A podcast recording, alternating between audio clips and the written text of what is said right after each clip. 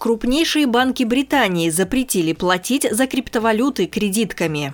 5 февраля. Холдинг Lloyds Banking Group, в который входят крупнейшие розничные банки Великобритании, в понедельник, 5 февраля, заявил, что вводит запрет на приобретение криптовалют с использованием кредитных карт холдинга. Как представитель Lloyds сообщил изданию CNBC, цитирую, в Lloyds Bank, Bank of Scotland, Галифакс и MBNA мы не будем принимать транзакции с кредитных карт, связанные с приобретением криптовалют. Таким образом, Lloyds присоединился к трем крупным американским банковским холдингам, принявшим аналогичные меры еще в конце прошлой недели. В пятницу 2 февраля о запрете расчетов за криптовалюты по кредитным картам объявили Bank of America и Citigroup, а в субботу 3 февраля за ними последовал JP Morgan Chase.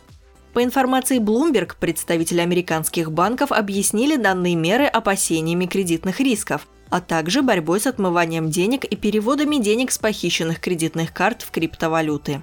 Непосредственной причиной активации запрета на расчеты кредитными картами за криптовалюты, возможно, стало продолжающееся падение котировок криптовалютного рынка – Банкиры опасаются, что клиенты начнут скупать подешевевшие криптовалюты с применением кредитных средств, увеличивая долговую нагрузку. Следует отметить, что ограничения пока что касаются только расчетов по кредитным картам. Покупка криптовалют по дебетовым картам как американских, так и британских банков остается доступной.